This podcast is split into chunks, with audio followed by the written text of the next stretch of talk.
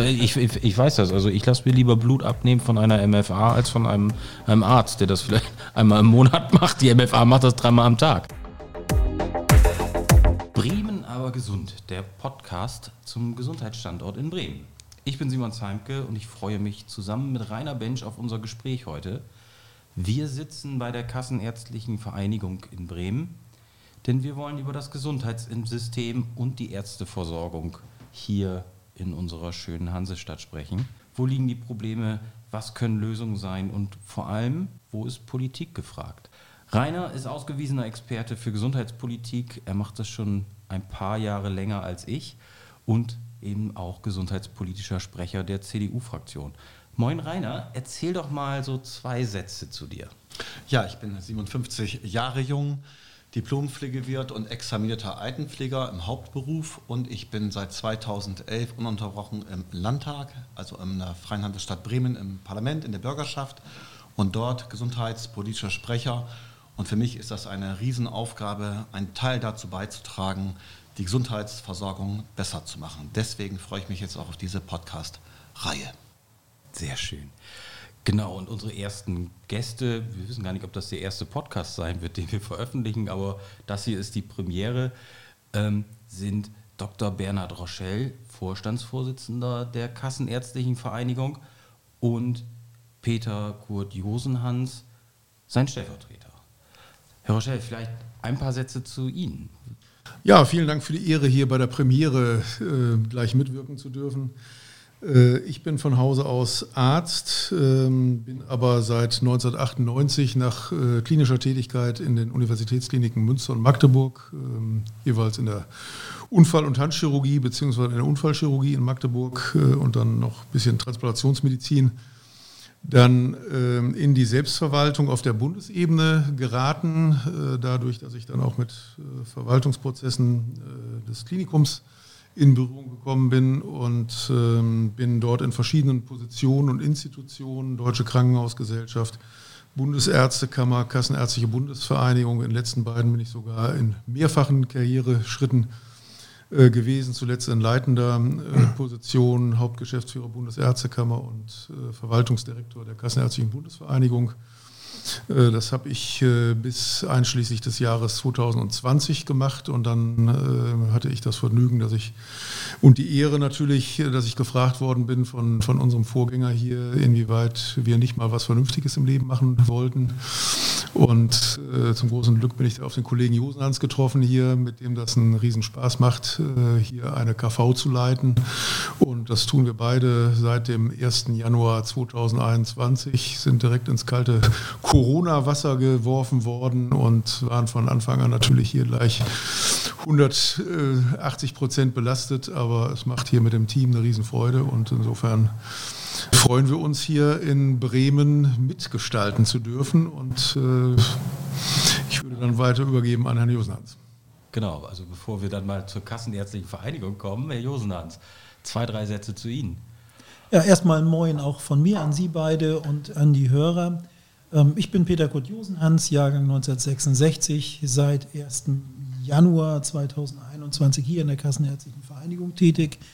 Die knapp 20 Jahre davor habe ich dann auch schon in Bremen verbracht, allerdings auf Seiten der Krankenkassen.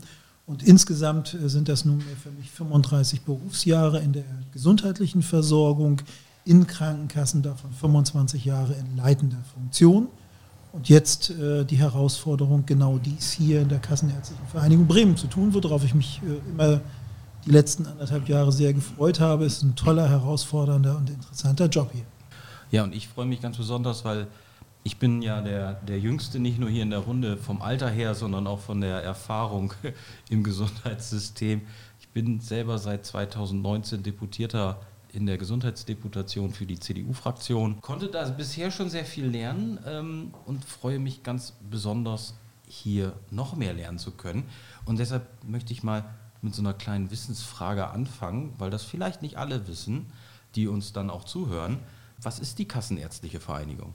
Kassenärztliche Vereinigung äh, ist die berufspolitische äh, Vertretung der äh, niedergelassenen Ärzte und Psychotherapeuten schafft äh, hier in Bremen, äh, ist auf den Bezirk Bremen natürlich mit den Standorten Bremen Stadt und Bremerhaven äh, bezeichnet. Und wir wirken mit den anderen 16 kassenärztlichen Vereinigungen unter dem Dach der Kassenärztlichen Bundesvereinigung in Berlin zusammen und vertreten hier die Belange der vertragsärztlichen Versorgung durch eben niedergelassene äh, Ärztinnen, Ärzte, Psychotherapeutinnen, Psychotherapeuten.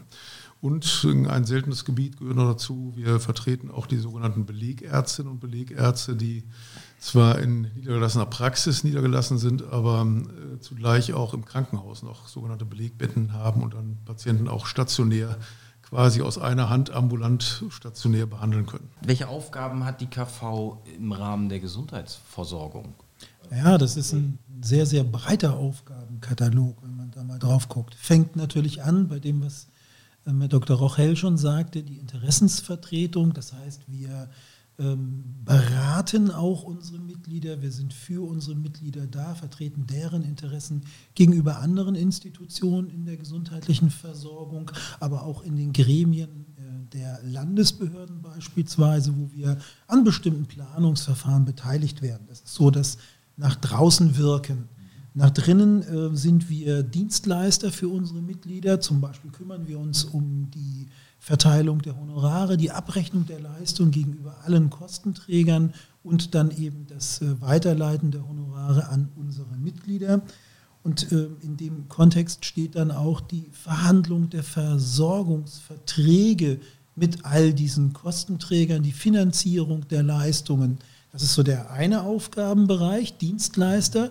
Wir haben aber auch eine offizielle Aufgabenfunktion äh, im Sinne der disziplinarrechtlichen ähm, Tätigkeiten gegenüber unseren Mitgliedern. Also wir müssen darauf achten, dass unsere Mitglieder die Versorgung so erbringen, wie sie gesetzlich und vertraglich verankert ist und wir müssen darüber auch gegenüber unseren Mitgliedern tätig werden.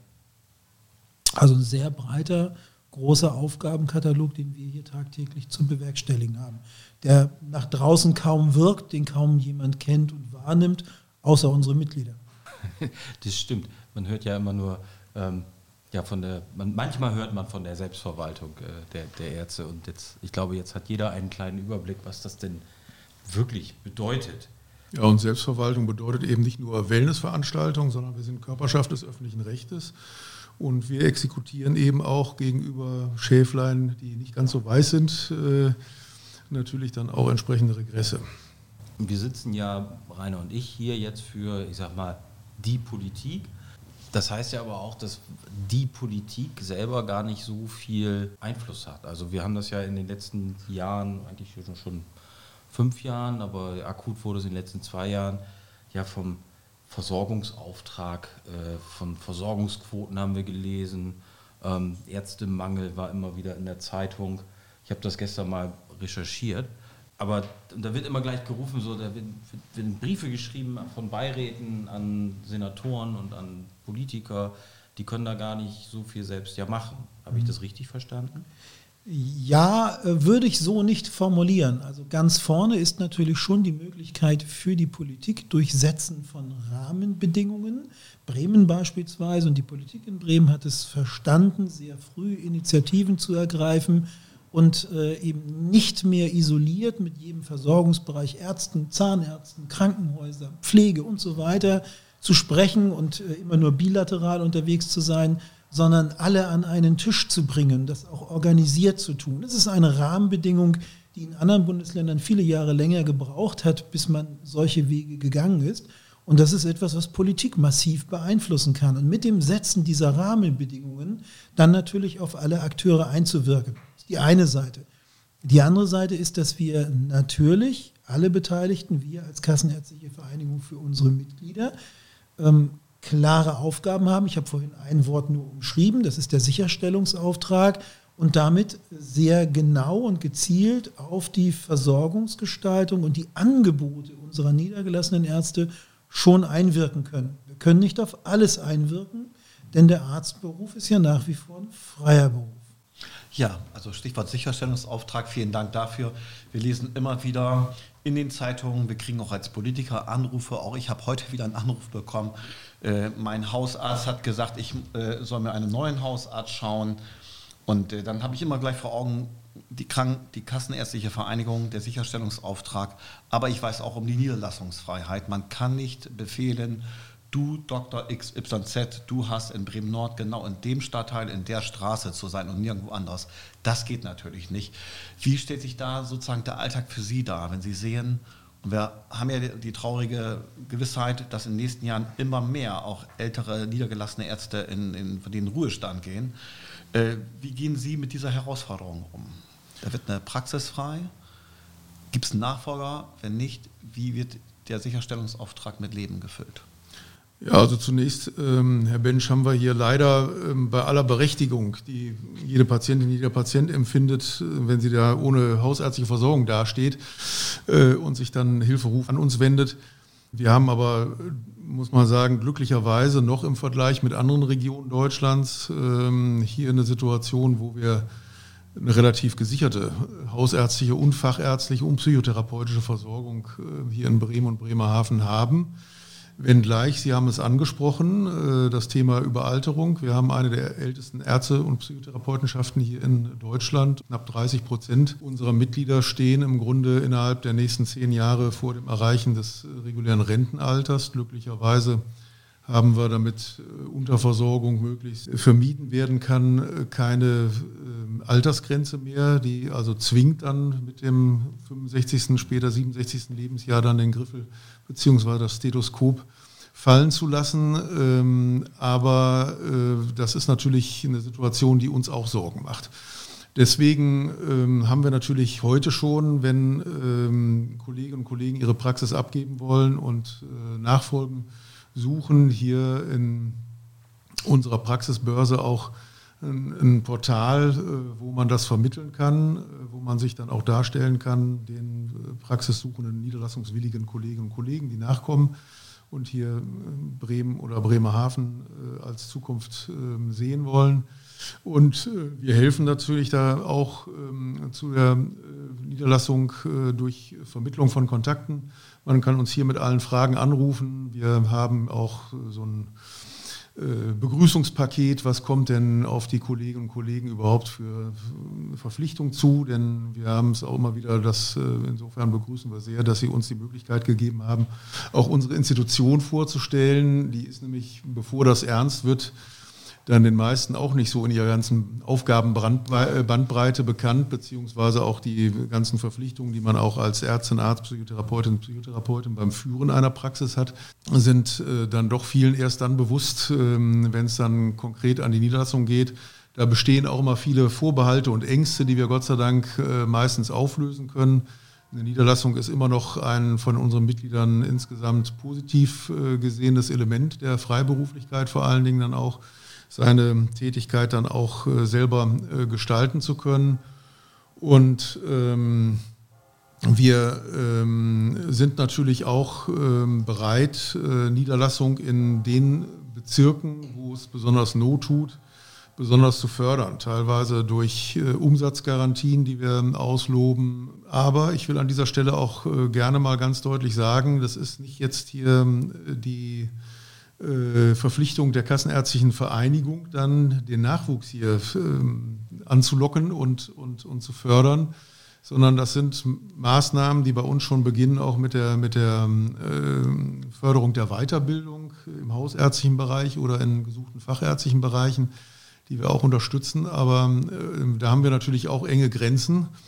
Und ähm, insofern äh, ist es, glaube ich, ganz wichtig, dass auch die Ortsteile, die bei sich unter Bedarf feststellen oder meinen, da wäre es doch wünschenswert, wenn wir hier mehr Hausärzte haben, wenn wir mehr Fachärzte, mehr Psychotherapeuten haben, dass auch dort ähm, Beitrag geleistet wird, dass man sich da äh, attraktiv macht. Also ein kleines Beispiel will ich Ihnen nennen. Wir hatten jetzt einen Ortsteil, die uns hier auch eingeladen haben, was wir denn machen könnten noch, um da äh, drohende Versorgungsknappheit äh, zu vermeiden. Und äh, Tag darauf, da haben wir natürlich Rede und Antwort gestanden und auch unsere ähm, äh, Hilfe angeboten, im Rahmen unserer Möglichkeiten ähm, äh, zu fördern, was zu fördern ist. Ähm, aber wenn wir dann erfahren, dass also eine niederlassungswillige Kollegin im hausärztlichen Bereich äh, dann davon abgehalten wird, dass sie also äh, als, alleinerziehende Mutter äh, ihre Kinder nicht in einer Kita untergebracht bekommt in dem Ortsteil,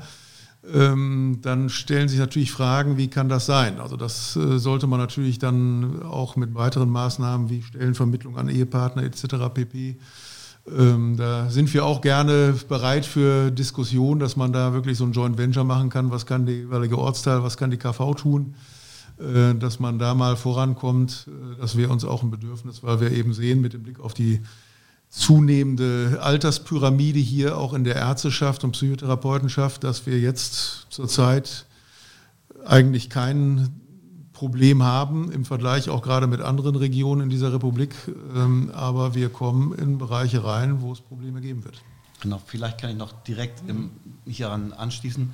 Wir werden sicherlich gleich noch darüber sprechen, was muss man tun im Bereich Ärzteausbildung, Attraktivität des Umfeldes, Kita-Versorgung, wie ist ja auch der kulturelle Standort, wo man sich äh, gerne niederlässt und so weiter. Aber eingangs habe ich Sie so verstanden, wenn in Bremerhaven oder in Bremen äh, jemand einen Arzt braucht, dann kriegt er ihn auch. Das ist erstmal die allerwichtigste Frage, die wir auch nochmal beantworten müssen. Jetzt unabhängig vom Stadtteil, aber wer in Bremen oder Bremerhaven hausärztliche Versorgung braucht und seinen Hausarzt in Anführungsstrichen verliert, weil er in Pension geht, der kann quasi hier anrufen und er kriegt dann zumindest die Versorgung erstmal sichergestellt. Wir haben dafür eine zentrale äh, Vermittlungsstelle, das ist die 11617, die ist bekannt, hoffentlich äh, wird sie immer noch bekannter. Dort äh, stellen Ärzte aller Fachrichtungen, nicht nur Hausärzte, Termine zur Verfügung, die für eine schnelle Terminvermittlung den Bürgerinnen und Bürgern angeboten werden können. Davon wird auch Gebrauch gemacht. Momentan stellen wir aber immer noch fest, dass mehr Termine von den Ärzten zur Verfügung gestellt werden, als tatsächlich vermittelt werden am Ende des Tages. Das heißt, Ärzte haben hier Termine angeboten, die dann wieder in Anführungsstrichen zurückgegeben werden. Das ist mit Sicherheit schon ein ärgerlicher Umstand. Noch ärgerlicher ist es, wenn Termine nachgefragt und vermittelt werden, dann aber keiner kommt. No shows, wie man so schön neudeutsch sagt. Der Arzt sitzt dann in seiner Sprechstunde, wartet auf den Patienten. Der Patient hat sich möglicherweise zwei, drei Termine geben lassen. Auch das stellen wir vermehrt immer mehr und immer häufiger fest. Wir würden uns wünschen, dass hier die Terminvermittlung gezielter läuft. Aber man kann im Moment konstatieren, in Bremen haben wir eine sehr gute Versorgung, insbesondere wenn wir nochmal in andere Bundesländer, Flächenländer reingucken. Wir haben eine sehr hohe Arztdichte und wir haben eine gute Verfügbarkeit von Terminen. Noch die Probleme in der Perspektive nach vorne raus haben Sie ja zu Recht schon angesprochen. Mhm. Da werden wir eine Herausforderung annehmen. Das haben wir beide, Herr Dr. Rauchel und ich, auch schon getan. Mit unserem Amtsantritt haben wir gesagt, wir wollen uns um das Thema Versorgungsplanung ganz besonders kümmern, weil wir genau diese Veränderung raussehen, nicht nur bedingt durch Alter und in Renteneintritte, sondern auch durch gesamtgesellschaftliche Veränderungen, Herausforderungen bevorstehen. Anstellungen sind gewünscht, Teilzeitbeschäftigungen sind gewünscht in einem immer höheren Maße. Ja, ich wollte gerade mal äh, das mit Zahlen äh, unterlegen. Also das Durchschnittsalter der Ärzte ist in Bremen bei 55 und über 65 sind 15 Prozent der Ärzte. Das, als ich die Zahl gelesen habe, dachte ich mir, huch, äh, ein Arzt, der mit über 65 noch arbeitet, das wäre aber vor, vor einigen Jahren noch nicht vorgekommen. Ähm, liegt es wirklich daran, dass, dass junge Ärzte nicht mehr, nicht mehr selbstständig sein wollen? Oder wie kommt es, dass, oder will einfach keiner nach Bremen? Das ist ja auch, dass sie einfach ihre Praxis nicht verkaufen können. Nein, keiner nach Bremen kann man so nicht sagen. Ich habe ja eben gesagt, wir haben schon noch ein sehr, guten, ein sehr gutes Arztangebot. Es gibt schon eine ganze Menge äh, gesellschaftliche Veränderungen, die darauf einspielen, dass äh, junge Mediziner, die jetzt nachwachsen, die ausgebildet werden, nicht mehr unbedingt in den echten Freiberufler, Praxisinhaberschaft hinein wollen, mhm. sondern lieber den Weg der Anstellung gehen, andere geregeltere Arbeitszeiten, Rahmenbedingungen, um die man sich nicht kümmern muss. Und da ist in den letzten Jahren auch politisch, wie wir meinen, sehr viel falsch gemacht worden. weil der Arztberuf, gerade der niedergelassene Arzt, der Praxisinhaber, die Praxisinhaberin, durch ganz viel bürokratische Themen belastet werden, immer mehr Organisation rund um Praxis stattzufinden hat. Ähm, solche Themen wie zum Beispiel Abrechnung der Leistungen auch immer stärker in bürokratische Themen hineingehen und damit weniger Zeit für diese Praxisinhaber überbleibt, um sich um Versorgung zu kümmern. Und das alles ist eine Frage, wo man sich vorher orientiert. Will ich mich jetzt niederlassen oder gehe ich lieber in eine Anstellung hinein? Ja, was mir nochmal auffällt, ähm, wenn wir über äh, niedergelassene Ärztinnen und Ärzte sprechen, die Arztpraxen bestehen ja eben nicht nur aus medizinischem Personal, sondern auch aus medizinischen Fachangestellten. Welche Bedeutung hat dieser Berufsstand für Sie und welche Herausforderungen kommen da auf uns zu? Ist die Annahme richtig? Jedenfalls meine Beobachtung ähm, gibt schon Anlass zur Sorge, wonach Krankenhäuser immer mehr auch medizinische Fachangestellte aus niedergelassenen Arztpraxen abwerben, höheres Gehalt, weil sie ihrerseits ihren Fachkräftemangel kompensieren wollen. Liege ich da richtig? Wie ist die Lage der MFAs, der medizinischen Fachangestellten? Ja, da sprechen Sie einen ganz äh, wichtigen Punkt an. Äh, die medizinischen Fachangestellten sind natürlich von zentraler Bedeutung für nahezu alle Fachgebiete und Praxistypen und ähm, unverzichtbar dabei. Und Sie haben es schon ganz richtig skizziert. Wir äh, sehen derzeit ähm, äh, das Problem, gerade auch äh, hier unter Corona hat sich das deutlich verstärkt, ähm, dass ähm, das Problem erkannt wurde bei der Krankenhauspflege und dass man da ja auch eifrig dabei ist, zu kompensieren, auch die besondere Rolle äh, der Pflege in der äh, Krankenhausversorgung anzuerkennen und der auch äh, ambulanten und sonstigen Versorgung. Das zeigt ja alleine schon, dass jetzt mittlerweile auch das dritte Mal völlig zu Recht an die Pflegeberufe ein sogenannter steuerlicher, staatlicher Corona-Bonus ausgezahlt worden ist. Und da beklagen wir natürlich bitterlich, dass da die medizinischen Fachangestelltenberufe komplett außen vor geblieben sind äh, und äh, nicht berücksichtigt worden sind. Und das kann man vielleicht sagen, das erste Mal hat man vielleicht noch nicht weit genug geschaut. Beim zweiten Mal ist es dann aber schon ein Problem, weil da natürlich auch sich die Betroffenen gemeldet haben und nicht nur die Betroffenen, sondern das sehen wir auch als Verpflichtung an, hier unsere medizinischen Fachberufen da auch beizustehen, äh, weil die letztendlich gerade in ihrer Funktion in den ambulanten Praxen, äh, medizinischen Versorgungszentren und Einrichtungen wie Labore etc. Äh, oder auch, auch in der Radiologie an vorderster Front den ambulanten Schutzwall, so hat es der ähm, nicht mehr im Amt befindliche Minister ja mal sehr treffend äh, bezeichnet, wo ja äh, eigentlich ähm, über 10 Prozent ähm, äh, der Fälle, die, die dann im, im, 10 Prozent der Fälle sind direkt ins Krankenhaus gegangen. Über 90 Prozent ähm, sind hier durch diesen ambulanten Schutzwall ja versorgt worden. Äh, dass das überhaupt nicht gewürdigt wurde, denn die haben ja das gleiche Risiko, die treten auch den Patientinnen und Patienten äh, gegenüber, haben das gleiche Ansteckungsrisiko, ähm, müssen die lagern, müssen sich den nähern, um sich äh, bei Untersuchungen da nützlich zu machen, etc. pp., sodass ich also persönlich keinen wesentlichen Unterschied sehe ähm, gegenüber einer Pflegekraft vom, vom Risiko her, sondern eher ein höheres Risiko sehe. Und äh, da äh, war Herr Josenhans und mir ist von Anfang an ein Rätsel, warum man diesen Corona-Bonus äh, den MFA-Berufen und auch weiteren äh, Medizinberufen, die ähnlich konfrontiert waren, äh, verweigert haben. Und das ist natürlich nach dem dritten Mal schon ausgespart. Äh, fängt ja langsam schon die Missachtung und ähm, Verweigerung der Wertschätzung an also das ist uns auch weiterhin ein Anliegen, dass die Politik äh, dieses Versäumnis tunlichst und möglichst schnell äh, korrigiert. Sie haben natürlich angesprochen, zu Recht, die Krankenhäuser werben unseren Mitgliedern ihre MFAs zunehmend ab, weil sie natürlich dann auch ähm, systematisch im Wettbewerbsvorteil ist. Einerseits hat der Gesetzgeber erkannt, bei den Pflegeberufen muss mal was für das Honorar, für das ähm, Gehalt getan werden. Äh, und dementsprechend wird das bei den Krankenhäusern schon nachgebessert. Und die Krankenhäuser haben auch noch einen systematischen Vorteil gegenüber unseren Mitgliedern. Laufende Steigerung der Personalkosten und auch sonstigen Kosten können durch Krankenhäuser in ihren lokalen Verhandlungen gegen Kassen gegenüber geltend gemacht werden. Dafür können Ausgleiche vereinbart werden. Äh, das haben wir überhaupt nicht äh, und äh, wir sehen deshalb mit großer Sorge und aber auch Erwartung jetzt auf die jetzt angefangenen Honorarverhandlungen für ähm, die Vertragsärzteschaft und Psychotherapeutenschaft, ähm, wo dann die Bedingungen für das Jahr 2023 festgelegt werden, wo wir das große Problem haben, dass da bisher vergangenheitsgewandt unter Zugrundelegung von Daten, die mindestens zwei Jahre alt sind, äh, gerechnet wurde.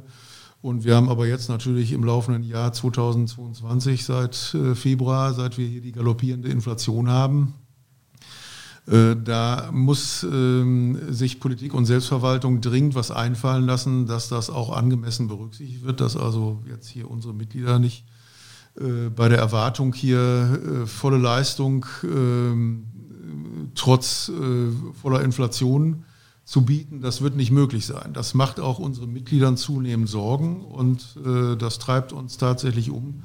Jetzt auch mit dem Blick auf aktuelle Gesetzgebungsvorhaben, wo man eben dann auch in der jüngeren Vergangenheit äh, bewusst ausgelobte Verbesserungen, Förderungen, beispielsweise mit der Neupatientenregelung oder offenen Sprechstunde-Regelung, dann wieder äh, streichen will.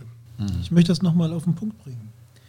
Die fehlende Wertschätzung gegenüber den medizinischen Fachangestellten ist das eine, was wir jetzt fortgesetzt in den letzten Jahren erleben und damit auch ein Ignorieren dessen, was sie tatsächlich leisten in der Versorgung.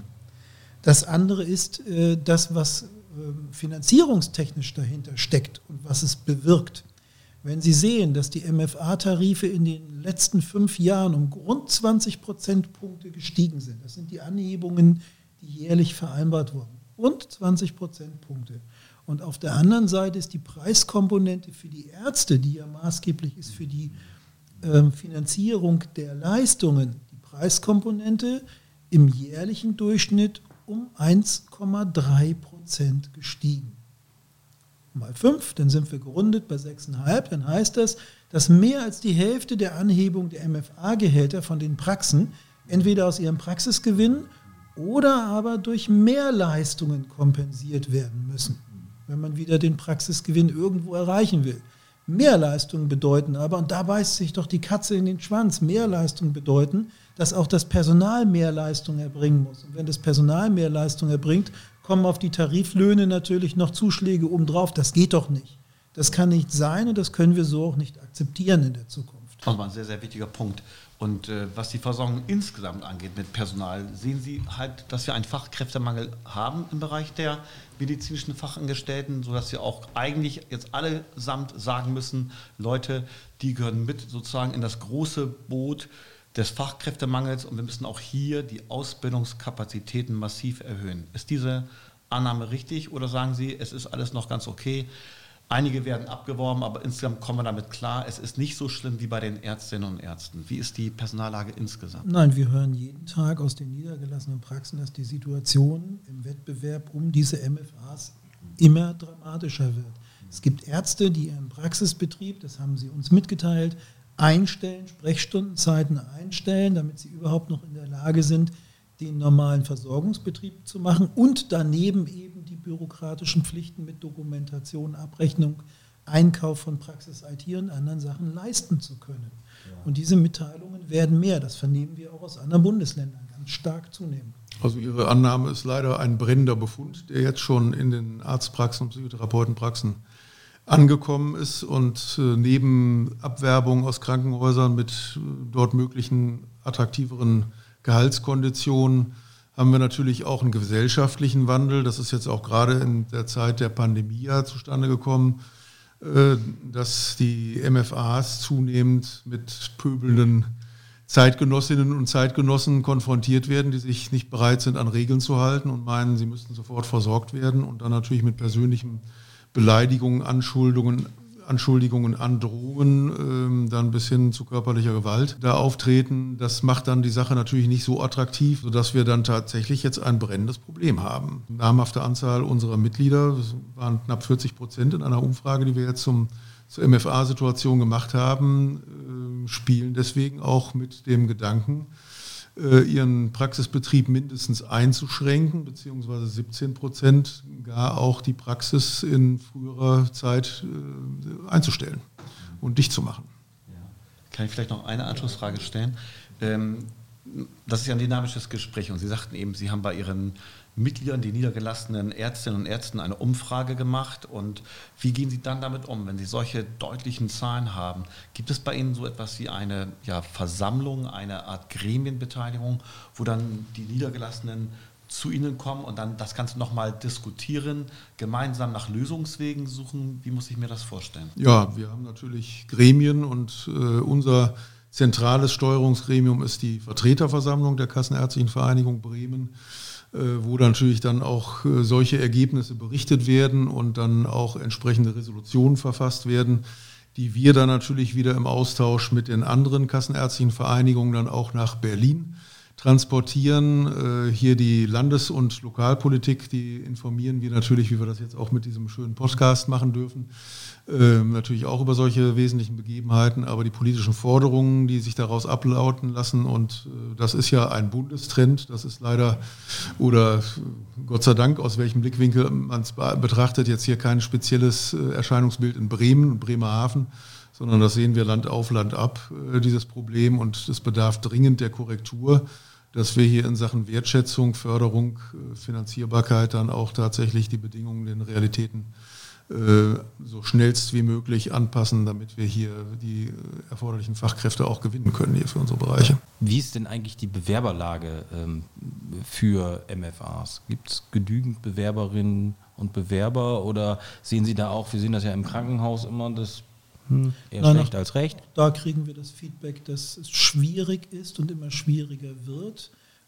gute Bewerberinnen und Bewerber für diesen Job zu finden, dass die Ärzte auch vermehrt berichten über Ausbildungsabbrüche und äh, auch vermehrt berichten über eine, ein Schlechterwerden der Ausbildungsteilnehmer. Das ist etwas, was wir ja nicht nur berichtet bekommen in, in unserem Berufszweig oder in unserem Wirtschaftszweig Gesundheitsversorgung, das hört man auch aus anderen Branchen. Also es scheint etwas nicht nur mit dem speziellen Berufsbild der MFA zu tun zu haben, sondern auch allgemein etwas mit dem Thema Bildung, Bildungsstand und wo gehen wir in welche Berufe hin. Ja, äh, also wir sehen das schon seit einiger Zeit. Also wir sehen überall die Schnittpunkte, wo das eine in das andere greift. Ähm, Rainer sagt das immer so schön, alles hängt mit allem zusammen. Sie haben das gesagt. Bei der Anwerbung von, von Ärzten für diesen Standort ist natürlich auch die Kita wichtig und auch die Schule und die Ausbildung der Kinder, die dann irgendwann mal kommen. Aber auch bei der, bei der Ausbildung ist ja, der, ja die Ausbildungsfähigkeit dann der Bewerber ja ein Punkt. Also alles greift äh, ineinander, alles äh, Sie ist ja gerade beeinflusst in Bremen, wo der Senat den Betrieben eine Ausbildungsumlage anordnen möchte, obwohl der Senat eigentlich die Verantwortung hat, Schule so zu gestalten, dass man, wenn man die Schule verlässt, ausbildungsfähig ist, sozusagen. Und da erkennen wir, dass die Gesellschaft an vielen Stellen äh, an anderen Stellschrauben das Richtige tun muss. Also für uns ist das mal ganz, ganz wichtig. Ich will das mal sagen. Wir haben ja seit einem Jahr jetzt diesen Diskurs neue Wege gehen, viele Gespräche und so weiter. Vor einem Jahr war mir die Bedeutung der medizinischen Fachangestellten, obwohl ich selbst in meiner äh, Hausarztpraxis, wo ich dann auch schon mal hin und wieder hin muss, äh, dort seit Jahren beobachte, was für einen enormen Organisationsdruck haben, was die für einen Zeitdruck haben, einen Erwartungshaltungsdruck der Patientinnen und Patienten. Wenn sie schon reinkommen, erwarten sie sofort behandelt zu werden, schnellstmöglich einen Termin zu bekommen, nicht lange im Wartezimmer warten zu müssen. Und wenn sie nur ein Rezept abholen wollen, wollen sie auch kaum ihre Hand ausgestreckt haben, das Rezept in, in der Hand halten. Also die müssen da wirklich vor Ort schon allein sehr, sehr viel aushalten. Aber noch nie war mir das so bewusst wie jetzt nach diesem, sag ich mal, ein Jahr Diskurs. Äh, die Bedeutung der medizinischen Fachangestellten. Ich will das mal ganz deutlich sagen. Vielleicht noch mal eine Frage. Was ist eigentlich deren klassische Standesvertretung? Sind es sowohl die Kassenärztliche Vereinigung als auch die Ärztekammer, die sich ein bisschen um die kümmern? Weil wir haben ja keine Pflegekammern und auch mir fällt da nichts ein, wo ich sage, Mensch, das ist deren Standesvertretung. Die haben einen eigenen Berufsverband, den Berufsverband der medizinischen Fachangestellten. Ähm, da ist Frau König, ist der Vorsitzende, äh, die auch gerne äh, eingeladen wird zu entsprechenden politischen Gesprächsrunden und da sehr auskunftsfähig ist, natürlich auch sehr authentisch über die Arbeitsbedingungen im eigenen Berufsbild, die Sie ja sehr gut, das kann ich auch nur mal an der Stelle nochmal ausdrücklich unterstützen, was Sie so zur Wertschätzung gesagt haben. Das können wir nur bestätigen. Ohne medizinische Fachangestellte ist also eine Arztpraxis in der Regel nicht betreibbar. Und wir haben eben großes Glück, dass das ja auch, wie auch unsere Mitglieder sind, das ja höchst engagierte Leute, die wollen ja eigentlich helfen und teilen und den Leuten auch ähm, möglichst gut äh, dienlich sein und, und sie versetzen sich ja auch in diese Lage da rein, wenn man natürlich Beschwerden hat. Dann ist man nicht erfreut und will möglichst schnell Hilfe haben. Äh, und, und die meisten Patientinnen und Patienten sind ja auch immer noch sehr dankbar, muss man ja sagen. Aber es ist dann schon äh, gerade in den Pandemiezeiten äh, ist das so ein bisschen ähm, hervorgekommen, dass das äh, doch auch andere Auswirkungen gibt. Und deswegen ist das ein ganz wichtiger Punkt. Also die haben schon ihre Vertretung. Ähm, ansonsten äh, wird die Ausbildung wird durch die Ärztekammern mit organisiert. Ähm, aber die sind wie auch die KV immer im engen Austausch mit dem Berufsverband. Äh, und insofern, das äh, betrifft auch Tarifverhandlungen, ähm, die auch ähm, dort organisiert werden durch die Bundesärztekammer und äh, mit dem Berufsverband dort stattfinden. Die, die ja nicht unerheblichen Steigerungen auch, das ist auch der Berufsstand. Auch unsere Mitglieder sehen ja, dass da Bedarf ist, das Berufsbild auch gehaltlich möglichst attraktiv zu machen. Aber das ist eben nicht grenzenlos möglich, wenn man insbesondere diese nicht gleich langen Spieß im Vergleich mit anderen Branchen, Krankenhäusern, Pflege sieht, wo dann im Grunde ähm, die Ausgleiche fließen für Steigerungen. Und ähm, bei uns ist das eben äh, limitiert. Äh, das ist ein Problem. Und, auch die allgemeinen ähm, Entwicklungen jetzt hier zum, äh, zur Ausbildung und, und, und zu den Qualitätsstandards können wir natürlich nur bestätigen. Dabei ist natürlich ein wichtiger Faktor, dass wir hier ja auch dringend, glaube ich, zum Einwanderungsland werden müssen und es schaffen müssen, da auch interessierte äh, Einwanderinnen und Einwanderer, die also im Grunde da äh, einen MFA-Beruf übernehmen wollen. Ähm, das möchte ich auch schon mal rechtzeitig anmelden, damit da nicht gleich sagt, da ist nur Bedarf in der Krankenhauspflege oder, oder in sonstigen Pflegeberufen sondern das äh, wird zunehmend auch eine Säule werden, ohne die wir äh, den, den Nachwuchs äh, auch im ärztlichen psychotherapeutischen Bereich dann auf lange Sicht nicht mehr decken werden können. Gibt es da konkrete Planungen? Also bei den die Krankenhäuser machen das ja schon konkret. Ich glaube, die Geno wirbt in Mexiko und in Indien an. Gibt es bei den Kassenärzten Planungen, solche Programme zu, ja, zumindest äh, zu fördern oder aufzulegen, dass man gezielt, konzentriert äh, Fachkräfte ja. an, anwirbt. Da muss man jetzt mal einen Punkt nochmal nach vorne stellen. Herr Dr. Rochel sprach das vorhin an. Die Krankenhäuser sind da in einer finanziell anderen Situation, weil sie nämlich die Kosten für die Beschaffungsmaßnahmen dieses Personals gleichzeitig in die Personalkalkulation und damit auch in die Refinanzierung durch die Krankenkassen reinbringen können. Das ist die Finanzierungsseite. Organisatorisch ist es natürlich für ein Krankenhaus leichter, eine größere äh, Menge an Mitarbeitern aus dem Ausland, vielleicht aus dem deutschsprachigen oder eben aus anderen Ländern, wo es auch eine qualitativ äh, gleichwertige Ausbildung gibt, äh, hierher zu bekommen und dann zum Beispiel über organisierte Sprachkurse das Ganze zu befördern, die gezielt auf die Belange dieses Berufsbildes abgestellt sind. Das kann eine einzelne Arztpraxis nicht.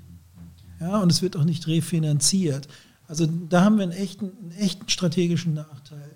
Mir ist aber eine Ergänzung nochmal wichtig. Herr Bench, Sie haben gerade eben sehr schön die gesamten administrativen Tätigkeiten und das, was vorne am Counter passiert, für die MFAs angesprochen. Die Ausbildung und die Unterstützung der Ärzte geht ja auch viel weiter und ist sehr viel spezifischer und der Wissensstand, der damit da sein muss, geht ja auch in medizinische Aspekte hinein, damit überhaupt der Arzt in seiner Sprechstunde und in der Unterstützung das erfahren kann.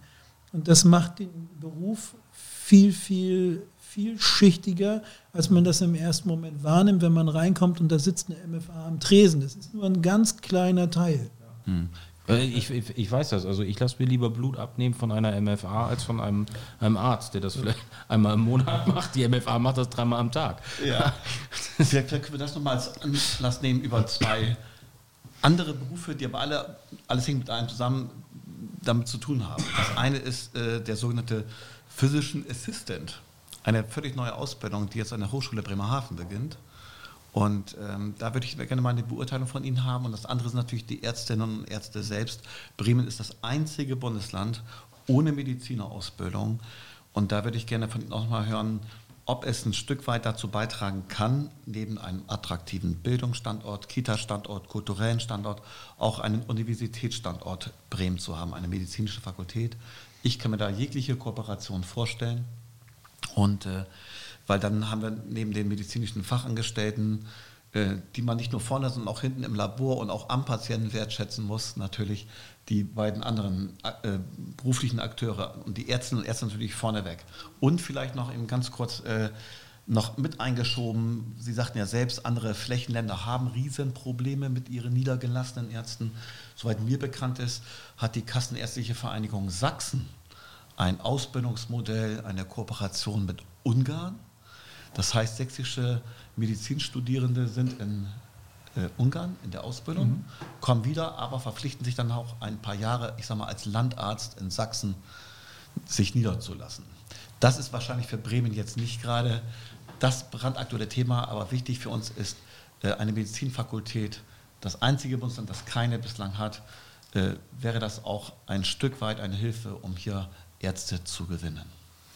Das wäre auf jeden Fall eine Hilfe, um Ärzte zu gewinnen, gerade auch mit der Absicht, äh, dass die nach dem Studium hier auch in Bremen oder Bremerhaven sich dann niederlassen, beziehungsweise in Krankenhäusern äh, dann auch betätigen. Ähm, denn das äh, macht ja die Erfahrung an den bestehenden Fakultätenstandorten aus, dass dort ähm, doch ein ganz beträchtlicher Anteil der ähm, Erststudierenden dann, wenn sie ihre Approbation erlangt haben, dann auch vor Ort. Ähm, das äh, betrifft insbesondere den fachärztlichen äh, Anteil, äh, dann eigentlich in die Krankenhäuser bzw. die Niederlassung gehen und sich da auch primär bewerben, weil sie natürlich während des Studiums auch ihre sozialen Netze gebildet haben. Bei den Hausärzten ist es ein bisschen anders. Da gibt es noch immer einen großen Anteil die im Grunde in Familientradition Medizin studieren und dann auch ähm, oft sehr geneigt sind, die elterliche Hausarztpraxis zu übernehmen, die dann auch an ihren ähm, Geburtsort wieder zurückgehen meistens, ähm, beziehungsweise dann aber sonst auch natürlich, wenn sie so eine elterliche Praxis nicht haben, die sie übernehmen können, dann natürlich auch am ehesten den natürlich bequemen Weg gehen ähm, und sich da niederlassen, wo sie sowieso schon ihren Wohnsitz haben, wenn sich da attraktive Möglichkeiten ergeben, beziehungsweise dann vor der Niederlassung dann in der Weiterbildung dann einen Krankenhausjob übernehmen. Aber äh, da wird ja die ambulante Medizin auch immer wichtig in der ärztlichen Weiterbildung. Ähm, es gibt ja schon Fächer wie Augenheilkunde und Hals-Nasen-Ohrenheilkunde, wo sie im Grunde den Löwenanteil der ärztlichen Weiterbildung dann auch ambulant erwerben können. Und äh, diesen Neuerungen muss man sich natürlich auch anpassen. Und da ist natürlich Bremen äh, als Standort wäre dann natürlich sehr attraktiv auch. Also man muss ja sagen, warum haben wir derzeit eine relativ ähm, sorgenfreie, noch, also aktuelle Situation bei der medizinischen Versorgung? Weil Bremen und Bremerhaven als Zentren ja per se attraktiv sind. Da wollen ja viele Familien auch hin. Aber es macht natürlich im Vergleich mit einer Universitätsstadt wie Münster oder Hamburg, ähm, ist es natürlich nicht gerade von Vorteil, wenn wir äh, hier Lehrstandort der Uni Göttingen sind. Ähm, äh, wenn man hier vielleicht, dass der Uni Hamburg noch wäre oder ähm, Münster oder näheren ähm, Standorten, dann wäre das vielleicht auch besser. Aber Göttingen ist ja nicht gerade im Vorgarten Bremens oder umgekehrt. Äh, und insofern, glaube ich, haben wir da im Vergleich mit anderen äh, Standorten jetzt nicht unbedingt einen Vorteil. Mhm. Was Sie sagten zum Berufsbild des Physician Assistants, um das noch zu ergänzen, ähm, das ist ein Berufsstand, ähm, wo äh, auch erst mit sehr großen Missverständnissen darüber diskutiert wurde, auch in der Ärzteschaft, weil zunächst einmal hieß es, das ist ein sogenanntes Substitutionsberufsbild, die sollen also ärztliche Tätigkeiten übernehmen. Ähm, und ähm, das ähm, ist auch so, aber nicht im Sinne der Substitution, sondern der Entlastung. Äh, und insofern ist das mittlerweile eine deutlich entspanntere Haltung, die die Ärzteschaft zu diesem äh, Beruf einnimmt. Es ist natürlich immer zu überlegen, weil das ja sehr aufwendig ist, auch äh, das Studium zum Physician Assistant. Und äh, dann muss man natürlich sehen, was dann nach dieser langen Studienzeit rauskommt im Vergleich mit denjenigen, die dann eben keine Zulassungsprobleme jetzt haben, ein Medizinstudium direkt zu ergreifen und was man dann hinterher doch für Möglichkeiten, für unterschiedliche Möglichkeiten auch hat. Das muss sich aber, glaube ich, ähm, jede Interessentin, jeder Interessent äh, vorher selber überlegen. Äh, aber es ist mittlerweile, glaube ich, ein Berufsstand, ähm, der nicht mehr wegzudiskutieren ist und der in arztentlastenden, gerade auch hochtechnologischen Anwendungen ähm, oder Fachbereichen äh, immer seine Berechtigung äh, haben wird, ob das jetzt operationstechnischer Assistent ist oder ob das jetzt spezielle Anwendungen in der Radiologie, Strahlenmedizin oder äh, beziehungsweise Strahlentherapie, Nuklearmedizin sind, um, um Beispiele zu nennen. Ähm, das wird es, das wird es schon, schon geben und das wird dann auch, glaube ich, für unsere Kolleginnen und Kollegen eher von Vorteil sein, weil man da wirklich eine Entlastung dann von Routinearbeiten auch mit erreichen kann. Jetzt hat Rainer mir noch ein Stichwort aufgeschrieben. Und ich glaube, Rainer, das musst du gleich erklären. Ja. Nämlich das Thema sektorenübergreifende Versorgung. Rainer, ja. was ist damit gemeint? Weil ich glaube, da draußen ja. weiß nicht jeder, was das ist. Ja, wir haben ja den Anspruch, alle gemeinsam die bestmögliche medizinische Versorgung ja, herbeizuführen, zu gestalten, dafür Grundlagen äh, zu bilden. Und wenn wir von Sektoren sprechen, dann sprechen wir von ambulanter Versorgung. Das sind dann die niedergelassenen Ärzte, was man im Sprachgebrauch als Hausarzt äh, nennt. Und die stationäre Versorgung, das ist die klassische Krankenhausversorgung. Und sektorenübergreifend heißt, da gibt es irgendwo ein Miteinander. Es gibt einen Trend Ambulantisierung der Medizin.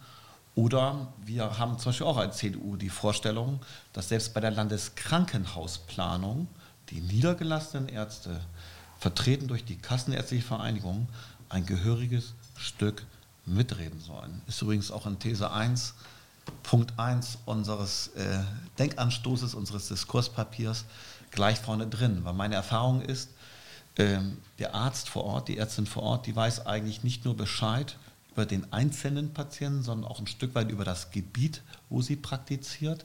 Er kennt auch gesellschaftliche Trends bekommt sehr schnell mit, wenn sich zum Beispiel ein grippaler Infekt ausbreitet. So, und bekommt aber auch mit, wenn jemand von ihren Patienten aus dem Krankenhaus entlassen wird, Zustand nach Schlaganfall, was auch immer, oder auch der klassische Knochenbruch.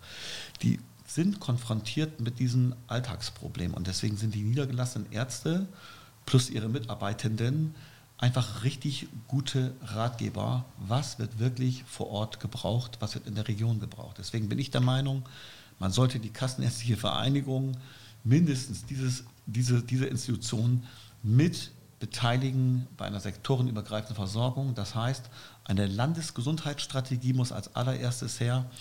Und da ist dann nicht die Frage der Krankenhauschefs alleine mit der Gesundheitsbehörde, sondern die Kassenärztliche Vereinigung muss da eine mittragende Rolle spielen. Wie stehen Sie zu dieser Überlegung? Ja, erstmal, Herr Bensch, fand ich, haben Sie das toll erklärt. Kein Wort mehr zur sektorübergreifenden Versorgung oder den Sektoren von mir. Ähm, ich glaube, Bremen ist da schon sehr weit und sehr viel weiter vor allen Dingen als andere Bundesländer. Weil rein drauf geguckt auf die Gesetzgebung in Bremen zur Krankenhausplanung gehören wir ja schon zum Kreis der weiteren Beteiligten und haben insofern auch Teilnahmerechte an den Krankenhausplanungsrunden beispielsweise nicht so weitgehend, dass wir über Investitionen und andere Sachen mitentscheiden. Das wollen wir auch gar nicht. Das ist ja nicht unsere Aufgabe. Aber wir können dort schon mit beraten und einen gewissen Einfluss geltend machen. Im Rahmen der sektorübergreifenden Versorgung, ich sprach es vorhin an, gibt es im Bremen Gremium, viele Jahre gab es das nur in Bremen, hat jetzt Schule gemacht, gibt es auch in einigen anderen Bundesländern, aber auch noch nicht überall, um eben das, was man unter dieser sektorübergreifenden, ich würde eher sagen, die professionenübergreifende Zusammenarbeit organisieren verstehen kann. Und äh, das Letzte, was mir dazu einfällt, ähm, ist die, die Frage der ähm, Beteiligung der Kassenärztlichen Vereinigung an Verträgen zur sogenannten sektorübergreifenden Versorgung. Und da sind wir in Bremen ja schon seit vielen Jahren als KV äh, besonders aktiv. Das hat der Gesetzgeber auch erst sehr spät erkannt da muss man sagen, hat Politik aus unserer Sicht einen Fehler gemacht. Denn viele Jahre waren diese Verträge, die in einer Spezialnorm im Sozialgesetzbuch verankert sind, ja so aufgebaut worden vom Gesetzgeber, dass eine KV gar nicht beteiligen, sich gar nicht beteiligen durfte und gar nicht diese Verträge schließen durfte. Das ist erst seit wenigen Jahren so. Trotzdem tun wir das hier in Bremen. Wir werden es immer aktiver tun und es ist für uns auch der richtige Weg, solche Versorgungsmodelle unseren Mitgliedern anzubieten, die, die freiwillig teilnehmen können. Was für ein Beispiel gibt es? Ähm, Beispiel habe ich äh, jetzt äh, zum Beispiel der äh, Innovationsvertrag zum Thema Wunde, Wundversorgung, wo wir eine spezielle Versorgung rund um das Thema Wunde organisieren. Im Übrigen auch eine Förderung durch, den, ähm, durch die Bundesebene erhalten in Millionenhöhe, Fördergeld, was wir hier nach Bremen gebracht haben. Ähm, das ist ein, ein solches Modell, das sind Verträge, da können unsere Mitglieder freiwillig daran teilnehmen.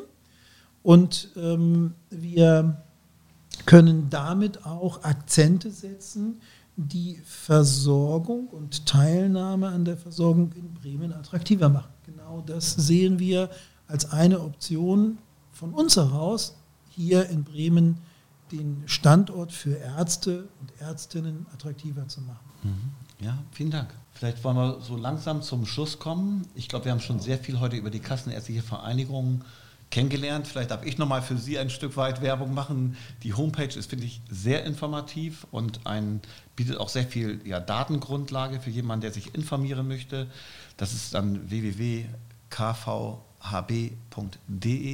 und Sie haben selbst von diese lebenswichtige Telefonnummer genannt, 116 117. Wenn jemand der Meinung ist, in Bremen und Bremerhaven, er findet keinen Arzt, kann er anrufen und es wird ihm definitiv geholfen. Ich selbst mache seit Jahren auch schon immer Werbung für diese Nummer. In der letzten Legislaturperiode hatte ich so einen Gesundheitsdialog, war an jedem Stadtteil unterwegs und habe immer eine Abfrage gemacht, wer diese Nummer kennt. Und in den Jahren 2015 bis 2019 war die wirklich relativ unbekannt. Das hat sich Gott sei Dank gebessert, das hatten Sie auch aufgeführt. Ja, ich finde, das Gespräch hat dazu beigetragen, dass auch ich wieder ein Stück weit schlauer geworden bin. Vor allem, wir haben gehört, der Bundesverband der medizinischen Fachangestellten hat eine Standesvertretung, also ist eine Standesvertretung, da werden wir uns auch nochmal ranmachen. Und äh, ich kann mich nur bedanken. Ich freue mich, dass äh, dieser Podcast, glaube ich, gelungen ist. Aber natürlich sollten Sie auch am Schluss nochmal die Chance haben, ganz frei etwas loszuwerden, was Sie unbedingt noch loswerden wollen in Richtung der Zuhörerinnen und Zuhörer. Dann sage ich zu Simon, bist du damit einverstanden, dass wir so die Schlussrunde ein... Ich bin damit völlig einverstanden. Ja. ja. Okay. Dann nochmal frank und frei. Was haben Sie noch auf dem Herzen, auf Lager? Was müssen, müssen, müssen wir als Politiker mitnehmen? Ja, es tut mir leid, dass ich jetzt nicht mit neuen Themen komme, sondern ich äh, nutze das gerne, um nochmal auf das Thema medizinische Fachangestellte zurückzukommen. Da sehen wir wirklich dringend Nachbesserungsbedarf, was die Anerkennung dieses Berufsbildes, was ein sehr schönes ist, ein sehr ausfüllendes und, glaube ich, auch äh, gesellschaftlich äh, sehr wichtiges Berufsbild ist, dass man das erhält und, und fördert und äh, dass man äh, hier dringend auch schon mal anfängt, diesen Corona-Bonus mal nachzubessern. Das wäre toll, wenn das noch gelingen würde. Vielen Dank. Ja, ich würde es gerne ergänzen und sagen, ein sehr, sehr wichtiges Thema MFAs, aber auch ein sehr wichtiges Thema ist, äh, dass wir mehr an Möglichkeiten als Kassenärztliche Vereinigung bekommen, um Versorgungsanreize zu setzen, um Bremen attraktiver zu machen. Das Spektrum ist doch durch den Gesetzgeber sehr eng eingegrenzt und ähm, die Mittel, die dafür zur Verfügung gestellt werden, wir leben ja nicht aus Geld, was wir haben und selbst drucken, sondern wir leben aus Geld, das wir von den Kassen bekommen. Ja, die Mittel, die dafür zur Verfügung stehen, sind doch äußerst begrenzt, vor allen Dingen mit Blick auf die Herausforderungen, die wir in der Zukunft haben. Ansonsten kann ich sagen, mir hat es ganz viel Spaß gemacht, Herr Zeinke, Herr Bensch. Herzlichen Dank äh, für das Podcast-Interview und äh, aus meiner Sicht gerne bis zum nächsten Mal. Ja, ja dann äh, bleibt mir jetzt das Schlusswort sogar. Ähm, ich habe auf jeden Fall mitgenommen, ich habe ganz viel gelernt heute und ich habe mitgenommen, dass Ärzteansiedlung viel mehr ist als äh, Finanzierung, sondern dass da auch die Rahmenbedingungen dazu gehören und dass da kann Politik ganz viel machen, glaube ich. Und ähm, ich habe mitgenommen, dass wir mit dem Berufsverband der MFAs nochmal sprechen müssen Rainer, ich glaube, das werden wir auch noch mal versuchen. Ich bedanke mich auf jeden Fall. Es war eine interessante Stunde. Wir sind jetzt bei gut einer Stunde Aufzeichnung. Und äh, ich freue mich auf das Ergebnis, was am Ende dabei rauskommt. Links und so Hintergrundinformationen werden wir in den Show Notes äh, verlinken. Und dann kann da jeder einmal draufklicken und dann sehen Sie auch die 116, 117 in den Show Notes, weil wir dafür natürlich dann auch Werbung machen wollen. Vielen Dank. Ja. Ich danke. Prima. Herzlichen Dank auch von uns. Vielen, vielen Dank.